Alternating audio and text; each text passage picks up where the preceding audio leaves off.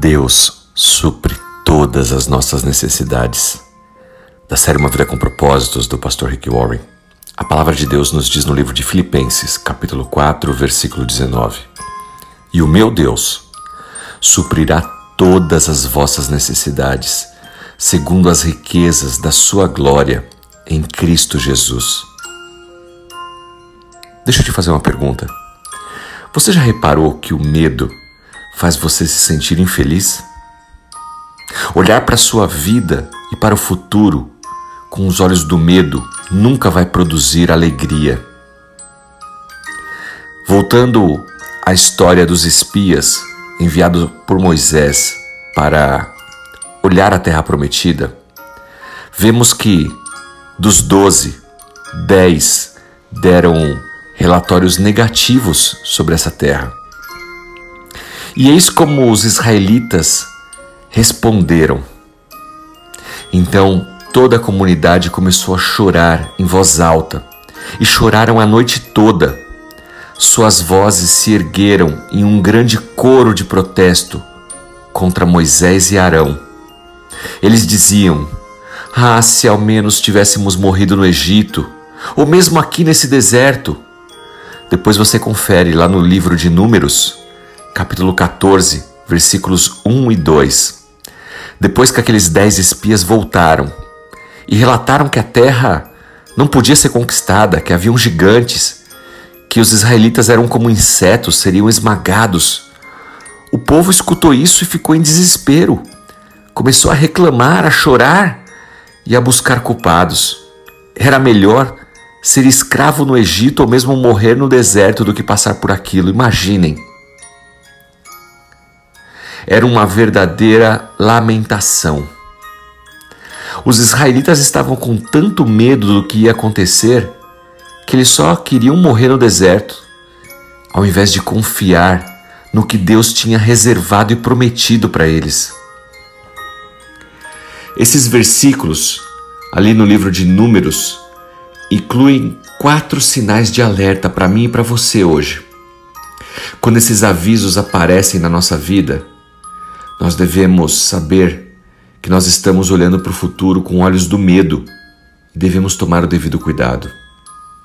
Em primeiro lugar, veja se a sua tristeza aumenta. Sabia que a depressão ela pode ser causada por muitas coisas. E uma das coisas que faz a depressão aumentar é quando não confiamos no futuro, temos medo e a tristeza começa a aumentar no nosso coração retirando toda a nossa alegria. Se você sentir que a tristeza está empurrando a sua alegria, considere se você não está permitindo que o medo, na verdade, distorça as suas perspectivas. Será que ele é real? Realmente existe ou é fruto da sua imaginação? Em segundo lugar, a reclamação aumenta. Quando você está com medo, você quer que os outros também compartilhem dessa sua miséria. Você fica reclamando e torce para que os outros reclamem, concordem junto com você. Como é que você sabe se você está reclamando muito? Pergunte ao seu cônjuge, às pessoas ao seu redor. Às vezes, você mesmo não percebe o quanto você tem sido reclamão. E as pessoas ao seu redor vão dizer realmente: toda vez que eu converso com você, você só reclama, reclama, reclama.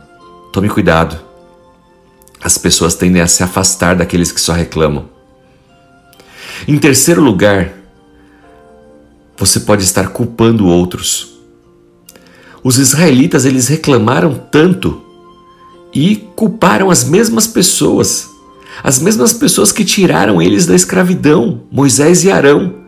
Agora estavam sendo culpados do porquê eles estavam ali e não conseguiam entrar na terra prometida. Em quarto lugar, muitas vezes você pode estar querendo voltar para trás, pensar no seu passado como se fosse melhor do que o seu presente e do que será o seu futuro. Muitas pessoas usam aquele velho ditado: na minha época, quando isso, quando aquilo, antes não era assim. Total fruto da imaginação, um alto engano. Porque se você tem um problema hoje, você tinha outro ontem e vai ter outro diferente amanhã. A vida é assim. momentos bons, momentos ruins, nós temos que enfrentar todos. Mas não viva no passado dizendo que o passado era melhor. Não tente voltar ao passado porque o passado já foi. Essa perspectiva distorcida pelo medo é que faz com que pessoas vivam só no passado. Os israelitas pensavam que era melhor a escravidão do Egito.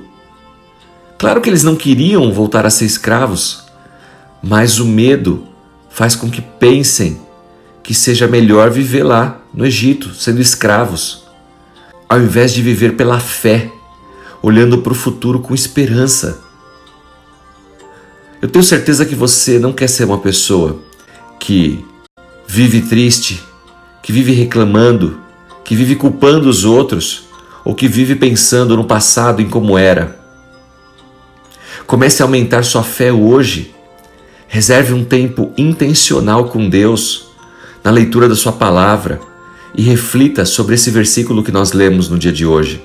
Filipenses capítulo 4, versículo 19.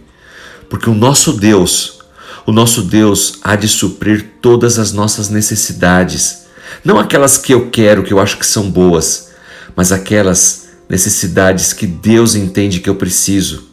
Por quê? Ele é dono de todo o ouro, toda a prata. Todas as riquezas são do Senhor, em Sua glória, em Cristo Jesus. Quanto mais você conhecer a Deus e as Suas promessas, mais proposital e alegre você se moverá em direção ao seu futuro. Pense nisso e que Deus abençoe sua vida. Em nome de Jesus Cristo. Amém.